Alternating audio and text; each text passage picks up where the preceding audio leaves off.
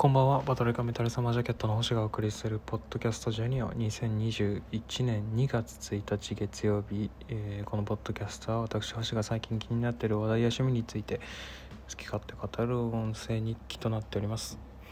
えー今日はねピアノをねあのーまあ始めようと思って注文したやつがね今日届いてあの始めたんですけども。まあ2月1日からって感じになりましたね。なんかすごく霧のいい感じというか覚えやすい。いつ始めたのみたいな。いつちゃんとピアノ始めたのって言われた時に「うん2月1日」みたいな言える感じのあの分かりやすい日にちなんですけど。あのそれねあのピアノをね始めた理由をねちょっとあの話そうかなっていうはん思うんですけど。失礼しました。あのーまあねいろいろなことを始めたっていうことをねこのポッドキャストで何回か言ってるんですけどもあのまあね先日その DMMA 会話を再開したよっていう話をねしたりとかしたんですけどなんとなくねそのピアノっていうのもねそれに近しいんですよね自分の中で。あのピアノの曲で好きな曲とかも結構多くて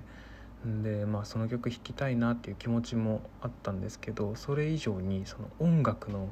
土台感がすごいなって思ったんですよね。なんていうかあのうんまあコミュニケーションツールとして考えるとあの英語みたいな感じというか結構その言語として土台になっているものっていうかそのまあ英語が土台かどうかっていうとあれですけどうん、まあ、大体のところは大体の国は英語で話ができますよね。うんまあ、英語を知ってればかなりの国に行けるんじゃないかなと思うんですけど、うん、なんかそのピアノもねなんとなくその同じような土台感があると思うんですよ。全然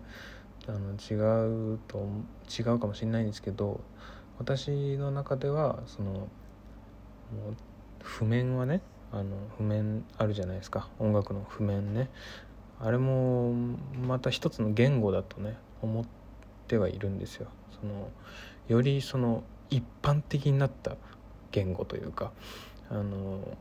私たちの感覚に近しくよりその私たち言葉で感情とかを伝えるとかいうよりもよりそのセンシティブな何ていうかこう私たちの精神に入り込んだそのコミュニケーションツールとしての言語がその楽譜みたいな楽譜っていうものというか言語だと思うんですけど、うん、だからそういうねなんて言うんでしょう、うん、まあこう初対面の人とその人が何を考えてるのかっていう部分ってあの、まあ、楽譜を見て理解するというよりはその人が実際にやってる音楽を聴いてあの感じるのが正しいとは思うんですけどでも例えば自分がこういうことしたいっていうのを意思として伝える時にあのなんて言うんでしょう一緒にこれをやりたいっていう意思を伝える時にあの私がアウトプットしてる音だけじゃ不十分なんじゃないかなと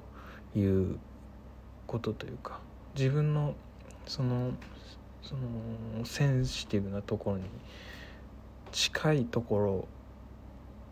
ろ、うん、そのままをねその楽譜に移し落とすっていうのは不可能だと思うんですよ。それは私が経験したことも私がいろいろなことを経験した上で鳴ってる音でもあるのであのその時々にやってやってる音っていうのは違いますしそれの中でもそのこの曲で伝えたいことこの曲この一連の何分間で伝えたいこととかそういうことをそういうイメージというか言葉を言葉うんイメージを伝えるためのツールとしてやっぱピアノっていうのはあのめちゃくちゃそのもう本当英語みたいな感じというかあのなるほど。あそういうことか。あじゃあこうしてみるのはどうだろうっていうそのよりクリエイティブなあの発展の仕方というか創作ができると思うんですね。誰かと力を合わせてあのやるもんですから音楽を形にしたりとかすることって。別にそのそうじゃなければあの必要のないことだとは思うんですけど私はミュージシャンをやりたいなっていうふうに思ったというかあのよりいろんな人というかいろんなクリエイターの人と関わってあの仕事をしている人っていうのがすごく好きなんですね。あのまあなんて言うんでしょう具体的に言うの言うと例えばそうですねドレスコーズとか今一人でやってますよねいろんな人と関わっていろんな音楽を作っててでいろんなアーティストとね一緒にあの作品を作ったりとかする人なんですけど島良平さんっていうのは。だったりとか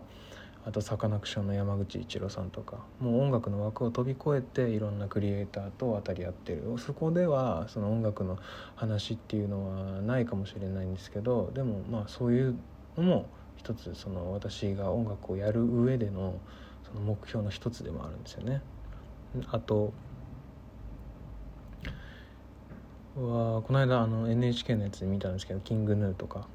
あの常田大樹さんとかもう本当に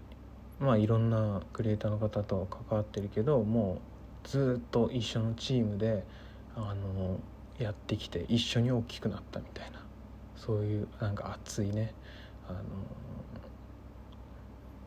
人だと思うんですけどそれ自分創作という